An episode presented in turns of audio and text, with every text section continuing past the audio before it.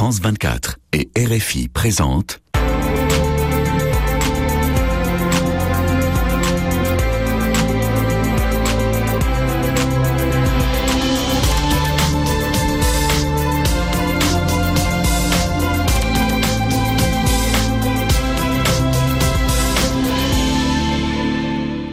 Bonjour à tous, merci de nous rejoindre pour Ici l'Europe sur France 24 et Radio France Internationale. Nous sommes à Kiev pour une émission spéciale, et émission spéciale consacrée à ce pays en guerre aux portes de l'Union européenne, et ce en compagnie du président du Conseil européen, Charles Michel. Bonjour. Bonjour. Je rappelle que vous êtes euh, belge, que vous avez été euh, Premier ministre, que vous êtes déjà venu quatre fois à Kiev euh, parler justement aux Ukrainiens qui aspirent à entrer dans l'Union européenne. Euh, J'ai envie de vous dire comment vous trouvez euh, Kiev finalement à la veille euh, d'un euh, premier anniversaire de la guerre assez incertain. Bah, c'est une ville qui est en guerre parce que c'est un pays qui est en guerre et moi je me souviens être venu euh, à plusieurs reprises avant le déclenchement de cette invasion brutale en, février dernier et le contraste est évidemment saisissant et c'est pour ça qu'il est essentiel que l'Union européenne soit ferme, soit unie, soit rassemblée pour soutenir l'Ukraine mais aussi pour faire pression autant que possible sur le Kremlin. Justement, euh, le président Zelensky euh, insiste beaucoup pour entamer dès cette année les négociations d'adhésion, puisque euh, sont candidats depuis juin dernier. Kiev voudrait bien accélérer le processus, j'ai envie de dire, et vous et nous en quelque sorte. Mais je crois que nous avons intérêt à, à soutenir autant que possible les, les, efforts ukrainiens. On sent qu'il y a une volonté politique très ferme de mettre en place les réformes qui sont nécessaires.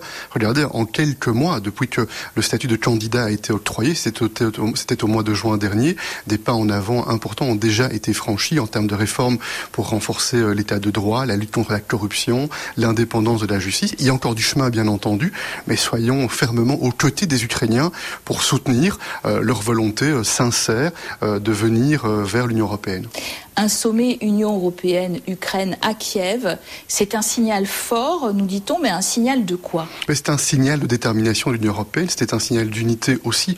On a directement compris, quand on a été confronté à cette agression brutale de la part de la Russie, que c'était un, un, tournant dans l'histoire de, de l'Europe et que ce tournant exigeait pour les leaders européens d'être à la hauteur. Et c'est ainsi que, immédiatement, la stratégie a été définie, soutien euh, maximal, financier, humanitaire, politique, militaire euh, pour les Ukrainiens. A en même temps une mobilisation sur le plan international pour tenter d'isoler la Russie et de, et démontrer que cette violation flagrante par la Russie euh, du droit international, c'est une menace pour l'ensemble du monde. Alors, euh, l'Union européenne, on considère que si on additionne hein, euh, son apport, celle des États membres, euh, dans tous les domaines, militaires, civils, etc., on est presque à 60 milliards d'euros. Ça reste tout de même derrière les États-Unis. Est-ce que ça n'est pas un peu décevant pour une guerre sur notre sol? Non, ça n'est pas la, ça n'est pas la réalité. D'une part, nous assumons un, un, prix économique bien plus important que les États-Unis, puisque les États-Unis, eux, sont exportateurs de ressources énergétiques. On sait qu'il y a des turbulences sur le plan énergétique, sur le plan européen, mais l'Union européenne agit pour tenter d'avoir un, un, impact à la fois sur l'approvisionnement, mais également sur, sur les prix. Il y a encore du travail qui est nécessaire dans les prochains mois sur ce sujet-là. Et puis, on voit bien que si on additionne la question de l'accueil des réfugiés ukrainiens, plusieurs millions euh, de réfugiés ukrainiens qui sont euh, en Europe davantage d'ailleurs dans le monde, et c'est bien normal. On voit bien qu'on est à peu près à un jeu égal en termes de capacité financière qui sont mobilisées. Alors les Ukrainiens sont désormais vont être formés en tout cas au char léopard allemand maintenant. Chaque chaque euh, État membre, puisque vous êtes euh, en charge de, les coordonner un petit peu, euh, contribue selon des décisions nationales en matière d'armement. Est-ce que vous vous avez une impulsion? Vous vous intervenez auprès d'eux pour leur dire ah bah tiens faut vraiment livrer euh, tel ou tel matériel. Depuis la première heure du déclenchement de la guerre, on a agi pour coordonner les 27 États membres sur le plan du soutien militaire. C'est ainsi que c'est l'Union européenne, ça n'est pas l'OTAN, certains l'oublient, euh, qui, euh, dans les quelques heures qui ont suivi le déclenchement de cette invasion, a mobilisé ce qu'on appelle la, la, la paix, la, la, facilité paix, qui est un, un, instrument financier pour lequel, au total, c'est 12 milliards d'euros qui ont déjà été mobilisés. Une partie avec des fonds de l'Union européenne, une partie avec des fonds nationaux. Et à chacune des étapes, on tente de coordonner Bien entendu, les États membres agissent en fonction, en fonction de, leur, de, de leurs moyens, de leurs capacités. Mais on voit bien qu'il y a une, une, dynamique très coordonnée sur le plan du soutien militaire. Vous dites que ça n'est pas l'OTAN, mais on a l'impression quand même que cette guerre a quelque peu enterré l'idée d'une défense européenne très structurée. D'un certain point de vue, on, on, se réfugie plus volontiers sous le parapluie de cette OTAN qu'avant. C'est exactement l'inverse à mon avis. Je pense que la défense européenne est réellement née dans la foulée du déclenchement de cette invasion, lorsque pour la première fois dans l'histoire, l'Union européenne a décidé de livrer des armes. Ça n'était jamais arrivé autrefois. Premier élément, lorsque quelques semaines après le déclenchement de cette invasion, les 27 leaders européens ont décidé d'accélérer la défense européenne. Comment En favorisant des coopérations industrielles, en travaillant, ce que nous faisons pour l'instant, pour augmenter les productions en Europe de munitions, afin de remplir nos stocks et de pouvoir continuer à soutenir les, les Ukrainiens. Donc je pense que l'histoire montrera, quand il y aura un peu plus de recul, que cette euh, guerre a ouvert les yeux sur euh, l'urgence et la nécessité d'agir pour une défense européenne en lien avec le temps, en cohérence avec le temps, mais pour avoir aussi davantage d'autonomie stratégique au départ de l'Union européenne. En même temps, des pays comme la Suède et la Finlande inspirent, euh, aspirent pardon, à entrer dans l'OTAN et, la Turquie en profite un peu pour dicter sa loi, en particulier en direction de la Suède, à qui elle demande euh, finalement euh, de renvoyer tous les dissidents, y compris journalistes. La Suède qui est vraiment gênée par, par cette politique de Recep Tayyip Erdogan.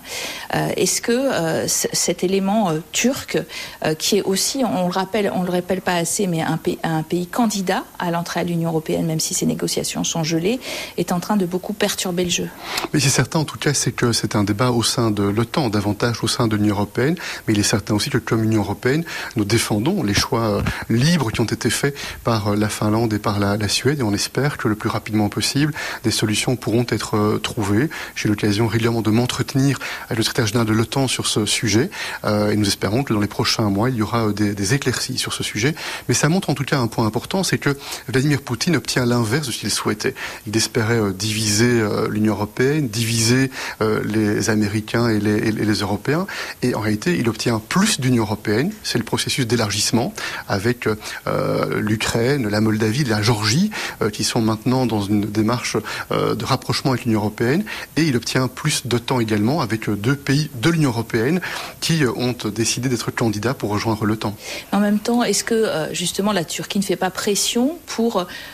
que euh, la Suède fléchisse sur les valeurs européennes. Et ça, en tant que président du Conseil, ça doit vous inquiéter aussi que nous, moi, on recule là-dessus? Oui, moi j'ai toute confiance dans le leadership euh, suédois ou, finlandais. Il y a une très grande détermination euh, à, à, se tenir droit pour défendre les valeurs communes de l'Union européenne. Et puis c'est vrai que dans le cas de l'OTAN, il y a une position de la Turquie qui ralentit la capacité pour ces deux pays de rejoindre l'OTAN. Moi je suis de nature optimiste. Je pense que l'on pourra résoudre ces sujets-là. Et j'espère que les prochains mois donneront plus de clarté sur cette question.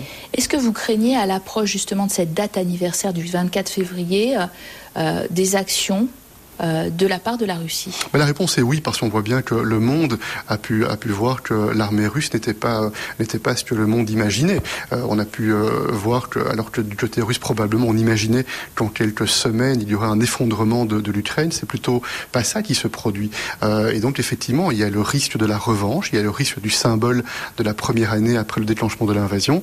Et c'est pour cela que j'ai plaidé euh, pour que l'on euh, renforce les livraisons d'armes, que l'on conforte le soutien à l'Ukraine. C'est pour cela aussi qu'avec la présidente de la Commission, nous sommes ici présents à Kiev pour montrer que nous sommes fermement debout aux côtés des Ukrainiens. Alors l'effet euh, de cette guerre sur nos sociétés, euh, il est patent. Euh, alors la France, par exemple, grande grève aussi face face à un pouvoir d'achat qui s'effrite hein, avec la crise énergétique.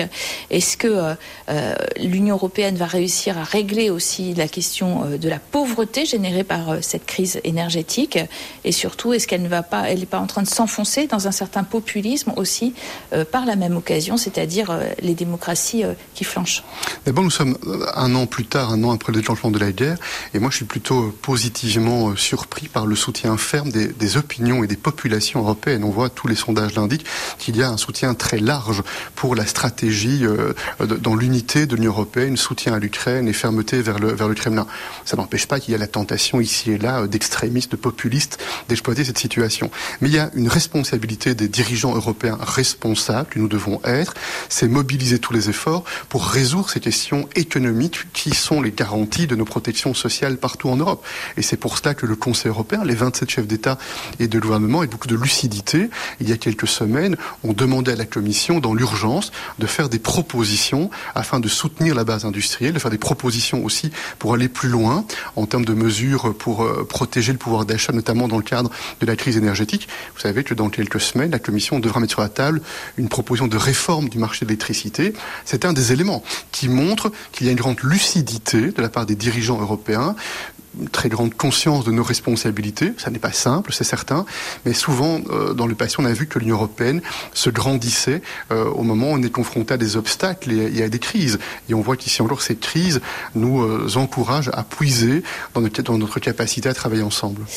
Les Ukrainiens attendent un nouveau paquet de sanctions, le dixième, euh, et euh, ils considèrent, hein, le président Zelensky l'a redit, que euh, l'Union européenne a plutôt tendance à ralentir alors que la Russie accélère la guerre, et ce probablement à cause de ces divisions internes. Vous parliez d'unité, mais euh, du côté euh, d'une Hongrie de Viktor Orban, on n'est pas toujours en phase avec des sanctions effectivement sur l'énergie, dont il dépend beaucoup pour ce qui est de la Russie. D'autres pays sur d'autres sujets sont aussi très réticents. Est-ce que effectivement vous considérez qu'on n'avance pas euh, au rythme optimal euh, de, notre unité que, vous avez Moi j'ai deux points. D'abord, l'Union européenne c'est une démocratie, donc il y a des débats, il y a des délibérations, on prend des décisions, c'est un premier point. Deuxièmement, sur les sanctions, euh, nous avons pris neuf paquets de sanctions décidés à l'unanimité.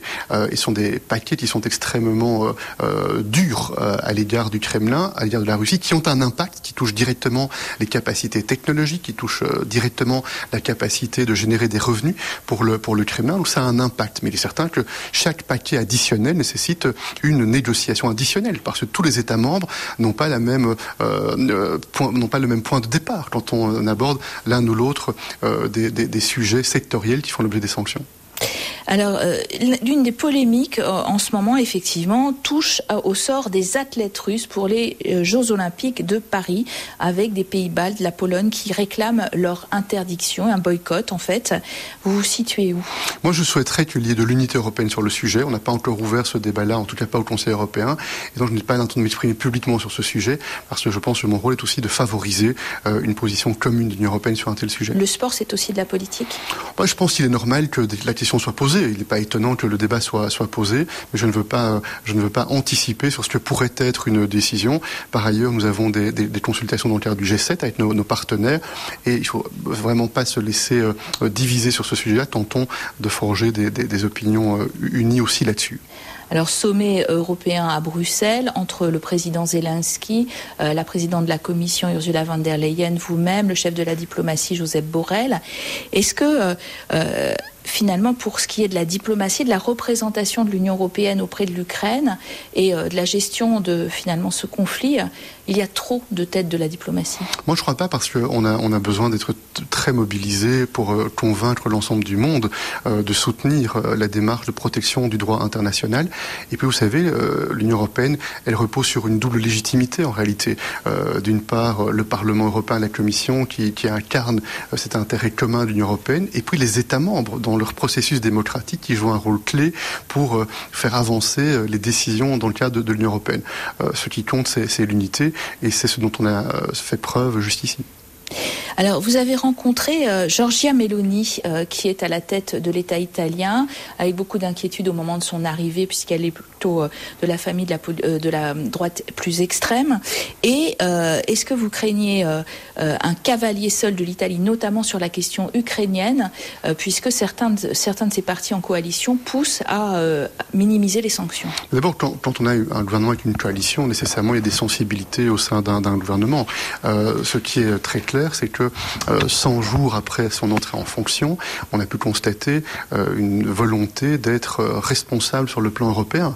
Et moi, j'ai pu travailler avec Madame Mélanie depuis son entrée en fonction et je constatais chaque fois une démarche constructive pour forger des positions communes au sein du Conseil européen. Je l'ai rencontré pour préparer le prochain Conseil européen qui aura lieu à, Bruxelles, à l'agenda des thèmes importants, le thème économique, le thème de la migration également.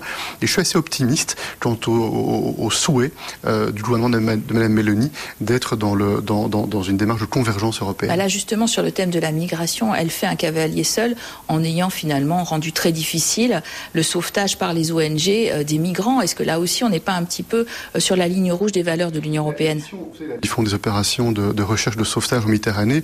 Elle ne date pas de l'arrivée de Mme Mélanie. C'est un sujet qui est posé depuis plusieurs années et c'est normal que les différents États européens réfléchissent à la meilleure manière d'aborder cette concertation, cette coopération avec les ONG dans le cadre du respect du droit international. Par ailleurs, euh, ce que j'ai constaté, c'est qu'il y a une volonté partagée d'essayer de renforcer des mécanismes de coordination afin de prévenir les risques de, de disputes ou de tensions entre États membres dans ce genre de circonstances.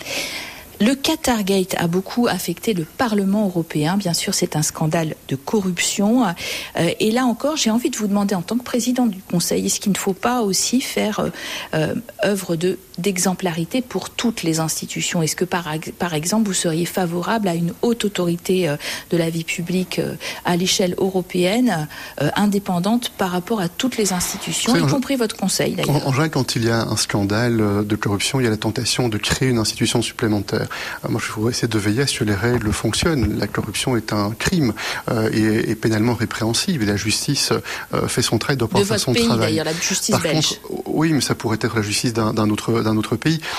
par contre, il est certain que l'on doit avoir des standards éthiques extrêmement, extrêmement élevés et qu'il y ait des concertations entre les différentes institutions pour systématiquement améliorer la transparence et la prévention contre ce type de, de situation. Ça me paraît une bonne chose. Et que pour autant, il faut créer un nouvel instrument ou vérifier si des instruments existants ne doivent pas être davantage euh, mobilisés.